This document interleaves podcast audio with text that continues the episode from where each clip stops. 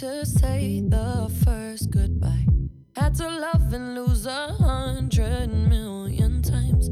Had to get it wrong to know just what I like. Now I'm falling. You say my name like I have never heard before. I'm indecisive, but this time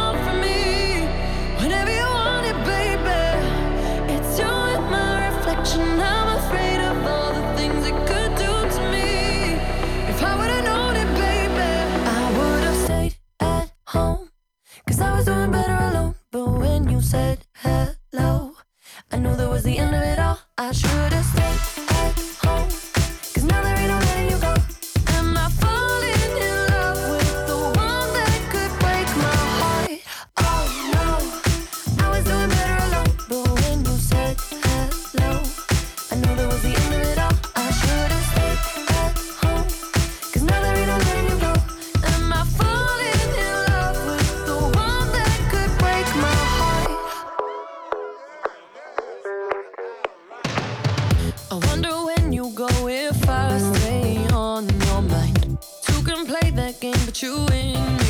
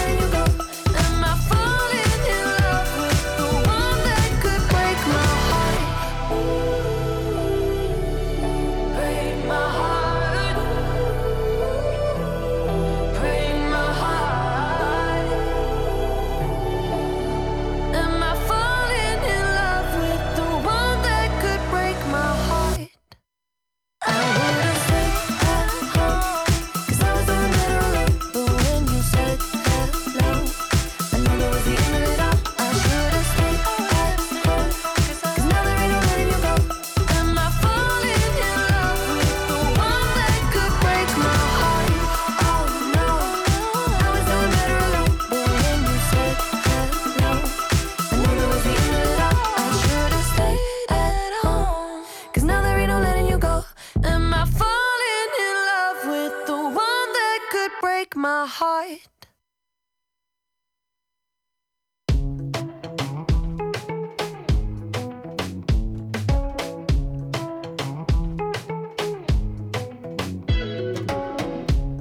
Barefoot and a bottle of wine. You can stay with me tonight. You don't have to change when I'm around you. So go ahead and say what's on your mind,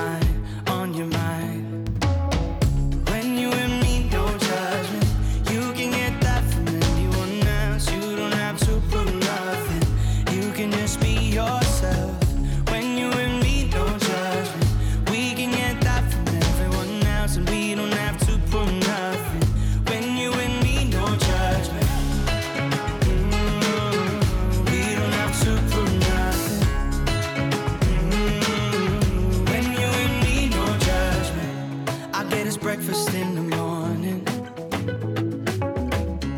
Or you can slip out in the night. You don't have to give me a warning. Cause we both got nothing to hide, nothing to hide. Even though we don't talk for a couple of months, yeah, it's like we didn't lose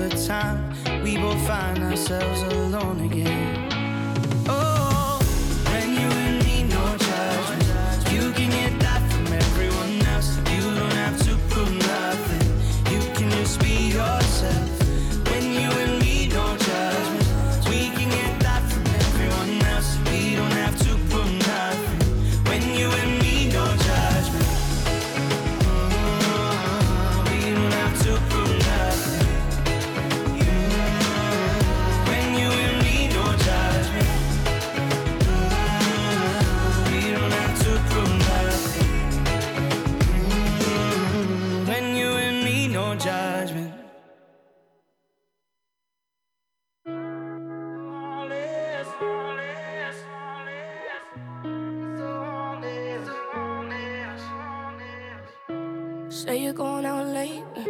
I count down till you call me. It's just one of those things that you do when you're lonely. And you're all about the chase. But you won't ever let me catch you. And I wish it was the same. But I know I'm gonna let you in again. And when I do, it's gonna hurt like hell. And you don't mean to. That's what I tell myself. But why you gotta be so heartless? I know you think it's harmless. You're tearing me apart. And the hardest part is so out of attention. Taking my inches. Leave me in the darkness. Never finish what we started. Girl, why you gotta be so heartless? Why you gotta be so heartless? Monday night was definitely not a night. Tuesday night was just another fight. Wednesday I thought everything would change. Thursday came and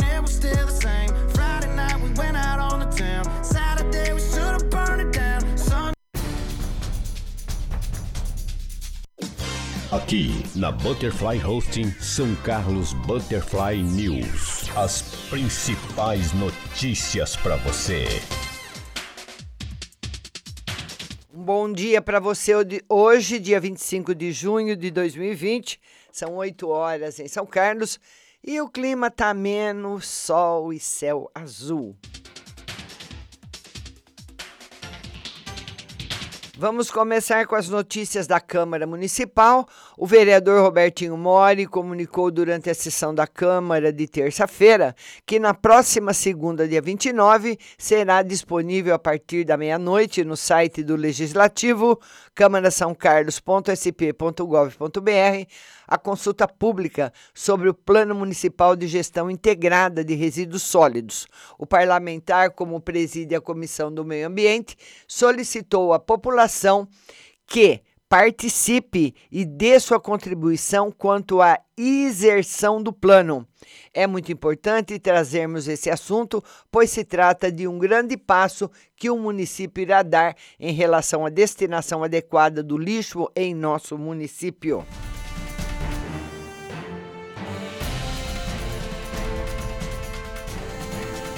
E a Câmara Municipal aprovou por unanimidade, na terça-feira, o projeto de lei de autoria do vereador Rodson Magno do Carmo, que dá a denominação de vereador Paraná e Delcio Marques de Souza, a unidade 3 do restaurante popular na rua Jaime Bruno, 55, bairro, bairro Antenor Garcia. O projeto enaltece a memória do ex-parlamentar, falecido em 2018, enaltecendo sua expressiva contribuição ao desenvolvimento da cidade em suas ações na política e na comunidade. Idelso Marques de Souza Paraná nasceu em Londrina em 3 de maio de 62 e morou por muitos anos em Ourilândia, distrito do município de Barbosa Ferraz, no Paraná. Ali trabalhava com seu pai, José Marques de Souza, e sua mãe, Hilda Gomes de Souza, além de suas cinco irmãs, em uma venda que tinham naquele distrito. No mesmo local, Paraná auxiliava seu pai na compra e venda de cereais que eram produzidos nos sítios da região. Além de comerciante, seu pai também foi político. Foi vereador por dois mandatos e candidato a vice-prefeito. Paraná aprendeu muito com seu pai nesse período e era seu coordenador de campanha. Casou-se com Neuza de Oliveira de Souza em 19 de abril de 86 e, por volta dos 25 anos, tiveram seus dois primeiros filhos gêmeos, Doni Oliveira Souza e Dom Oliveira Souza. Aí logo depois veio o caçula de Dioná Oliveira Souza.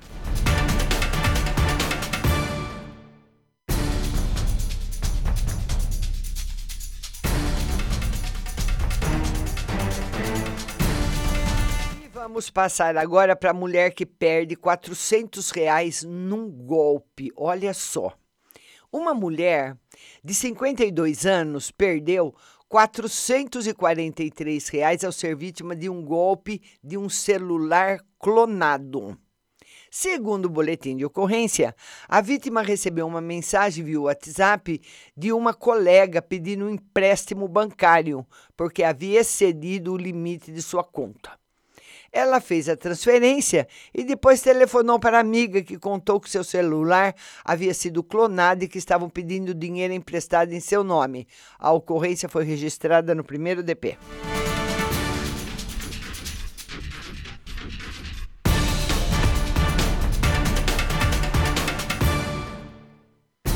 E Detran São Paulo define cronograma para retomada gradual dos processos de habilitação com tecnologia de reconhecimento facial da Prodesp e aulas remotas, a medida beneficia mais de 50 condutores. Por meio de tecnologia da Prodesp, com sistema de reconhecimento facial para comprovar a identidade de condutores, São Paulo iniciou a retomada gradual das atividades dos centros de formação de condutores, credenciados pelo Detran São Paulo com aulas remotas.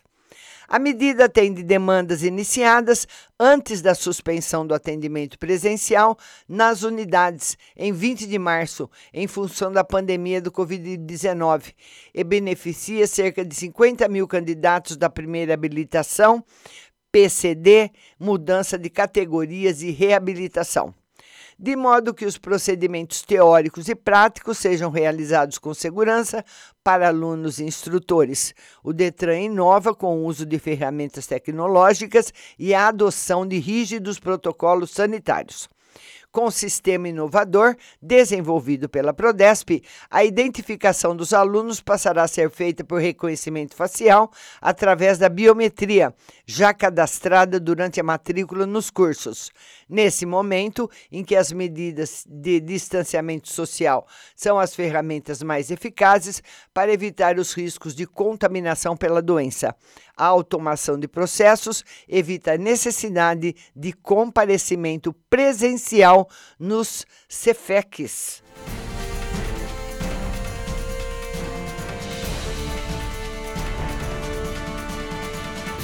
Policiais da Disney prendem acusado de tráfico no Jockey Clube. Policiais civis da Delegacia de Investigações sobre Entorpecentes Dize, liderados pelo delegado Miguel Carlos Capobianco Júnior, detiveram na tarde de ontem o desempregado RMLS de 31 anos, acusado de tráfico de entorpecentes. De posse de um mandado de busca e apreensão, conseguido junto à segunda vara criminal de São Carlos, os policiais foram até a rua Mogi Guaçu, no Jardim Jockey Clube uma vez que tinham informações privilegiadas que uma casa seria um depósito de entorpecentes. Ao São Carlos agora, Capobianco informou que na casa havia um casal e com a entrada franqueada após revista, os policiais localizaram 108 porções de maconha, 50 pinos de cocaína e 71 reais. Diante do fato, o desempregado assumiu a propriedade da droga, foi encaminhado a Dize e autuado em flagrante. Posteriormente recolhido ao centro de triagem por tráfico de entorpecentes.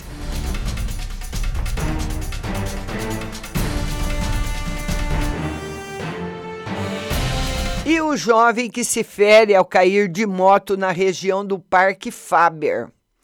Um jovem de 21 anos ficou ferido no final da tarde de ontem ao sofrer uma queda de moto na região do Parque Faber. Ele conduzia uma XRE 300 pela rua Passeio das Magnólias, levando sua namorada na garupa e, por razões desconhecidas, caíram com a moto. A jovem que estava na garupa não se feriu, mas o, o piloto sofreu uma fratura exposta no tornozelo e foi socorrido pelo SAMU, que o encaminhou à Santa Casa.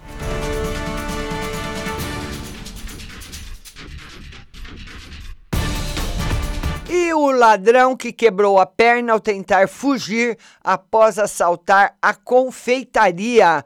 Bom dia, Valentina. Bom dia, Sônia Vendramini. Eusilene, minhas lindas. Bom dia para vocês. Olha aí, Valentina, o que, que você acha? Ele foi tentar roubar a confeitaria e quebrou a perna. Ele tem 40 anos, foi preso na noite de ontem após assaltar uma confeitaria no Jardim Ipanema.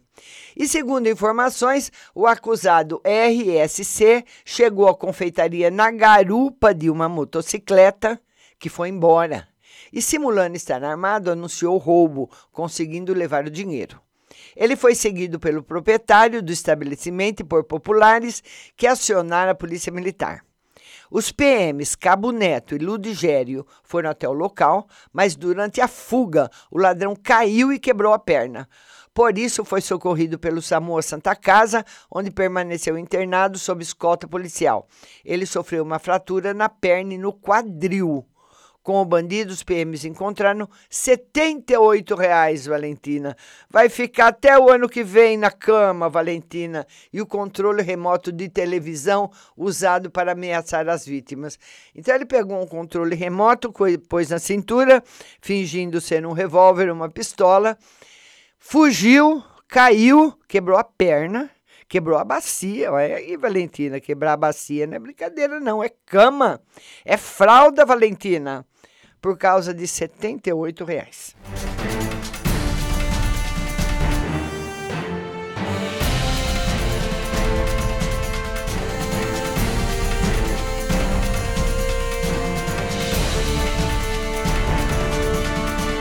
E olha, São Carlos confirma a 12 morte por Covid-19 e investiga outros dois óbitos. A Vigilância Epidemiológica de São Carlos confirmou ontem mais uma morte pelo novo coronavírus. Esse é o 12 óbito confirmado no município desde o início da pandemia. Morreu ontem, com resultado positivo para a doença, um homem de 88 anos de São Carlos, internado desde o dia 7. Uma mulher de 87 anos, internada desde o dia 23, faleceu com suspeita da doença. A vigilância epidemiológica aguarda também o resultado do exame de uma mulher de 71 anos de São Carlos, internada desde o dia 19, que faleceu no dia 22 de junho. Uma mulher de 47 anos da cidade de Baté, internada em hospital de São Carlos, desde 23 de junho, também faleceu com suspeita da doença. Porém, o resultado do exame ainda não foi divulgado. Se confirmado o óbito, é contabilizado para a cidade de residência do paciente. São Carlos contabiliza, nesse momento, 434 casos positivos para a doença, 16 resultados positivos foram liberados ontem, com 12 mortes confirmadas e duas suspeitas. 40 óbitos já foram descartados até o momento. Dos 434 casos positivos, 374 apresentam síndrome gripal e não foram internados um óbito sem internação. 59 pessoas precisam de internação devido à Covid-19. 39 receberam alta hospitalar. Oito estão internados e 11 positivos foram a óbito. 323 pessoas já se recuperaram totalmente da doença. 1.724 casos suspeitos foram descartados para o novo coronavírus, já que hoje 71 resultados negativos foram liberados.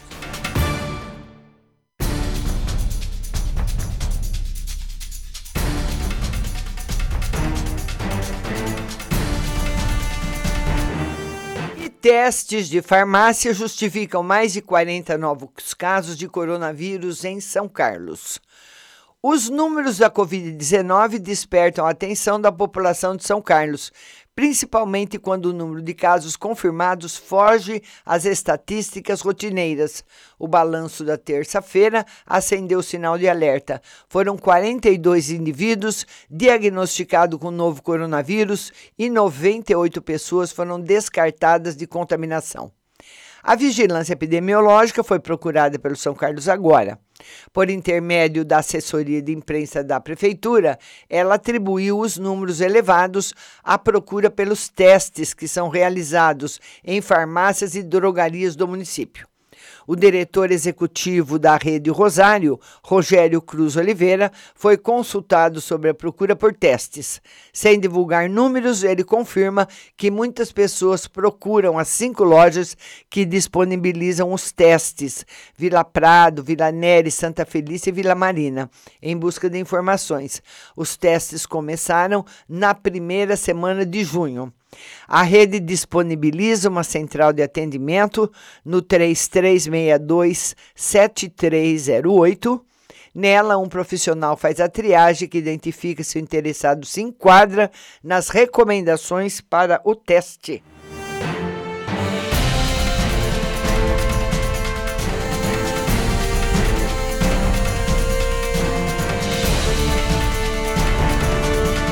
As aulas no estado de São Paulo serão retomadas em setembro com rodízio de estudantes.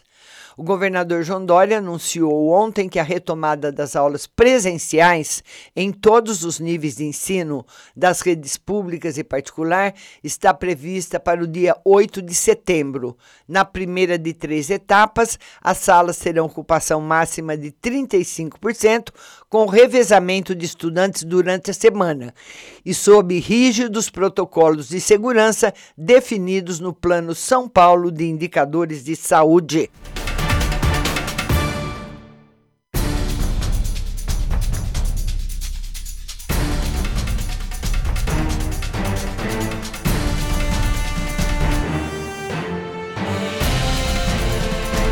Vamos agora às principais notícias do nosso principal portal, o Estado de São Paulo. E a manchete de hoje é a seguinte: STF impede estados e municípios de cortar salário de servidores. A decisão frustra governadores e prefeitos que esperavam reequilibrar finanças. No julgamento de ação que tramitava na corte há 20 anos, O Supremo Tribunal Federal decidiu ontem, por sete votos a quatro, que estados e municípios endividados não podem reduzir o salário dos servidores como forma de ajuste das contas públicas. O veto do Supremo frustra governadores e prefeitos que esperavam poder usar esse instrumento para reequilibrar as finanças. Nas contas do Tesouro Nacional, 12 estados fecharam. 2018 gastando mais do que o permitido com a folha de pessoal. A situação, porém, ficou mais dramática com os efeitos provocados pela pandemia da Covid. Com a redução da jornada e do salário, os estados que ultrapassaram o limite poderiam economizar até 38,8 bilhões. Para a maioria dos ministros do STF, a redução de salários de servidor público afronta a Constituição por violar o princípio de irredutibilidade dos vencimentos. No setor privado, porém, a MP do governo Bolsonaro permitiu redução de 25% a 70%, medida que já atingiu 11,5 milhões de trabalhadores. Projeto do saneamento é aprovado e vai à sanção.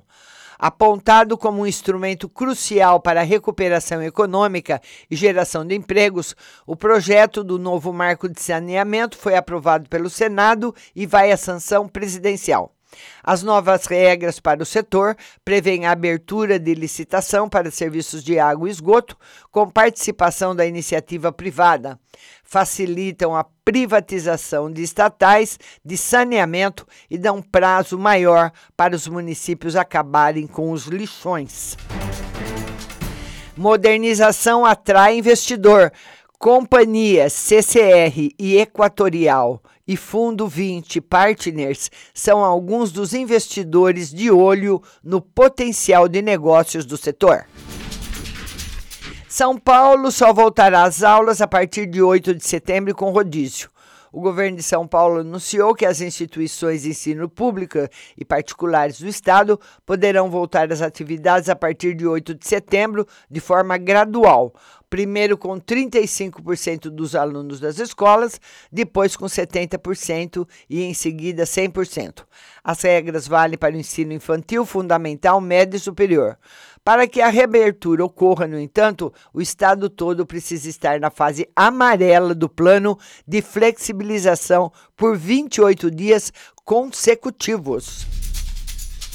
Principais pontos: como será o início das aulas? Primeiro, apenas 35% dos alunos de cada escola poderão voltar às aulas presenciais. Pode haver um rodízio ou, ou serem sempre os mesmos estudantes. Segundo, é possível que a retomada não ocorra nesta data? Sim. A condição básica é que a pandemia esteja controlada a ponto de haver flexibilização. Pode-se voltar depois, mas não antes. Por lei, a educação infantil é responsabilidade das prefeituras, que têm autonomia para definir o calendário. E terceiro, quando termina o ano letivo? O último dia de aula está previsto para 23 de dezembro. E bares devem reabrir na segunda. Os bares da capital paulista devem reabrir na segunda-feira, com distância de pelo menos um metro e meio entre as mesas, durante seis horas por dia e com 40% da capacidade. E a foto que nós temos hoje no Estadão é Paraisópolis reduz contágios. Moradores de Paraisópolis recebem cestas básicas em estádio local. Ações adotadas em parceria com organizações da sociedade civil ajudaram a comunidade a reduzir as taxas de infecção e mortalidade abaixo do nível municipal. E nós temos também aqui. Mercado financeiro, campanha do Itaú provoca reação na XP. Em anúncio, o banco questiona a isenção dos agentes autônomos quando oferece investimentos aos clientes. Guilherme Benchimol, da XP, retrucou. O Itaú tem 46% do capital da XP. O Entraub é contestado no Banco Mundial. Centrão quer impedir adiamento de eleições. FMI prevê queda de 9,1% no PIB do Brasil. E nas notas e informações, desmatamento e fuga de capital. Há uma ameaça real de retirada de investimentos estrangeiros no país, caso o governo brasileiro não consiga deter o desmatamento. E a pandemia na cidade de São Paulo? Na mesma cidade, a Covid-19 gera efeitos completamente diferentes. Então são essas as principais notícias que circulam hoje no principal jornal do nosso estado, do nosso país, o estado de São Paulo. Quero agradecer a todos que me fizeram companhia, Valentina, Sônia e Eusilene. E hoje tem live às 20 horas no Facebook. Eu espero você. Mas quero que você continue ouvindo a melhor programação do rádio, com muita música e notícia para você. É só baixar no seu celular Rádio Butterfly Husting. Que todos tenham um bom dia, até amanhã e muito obrigada da companhia.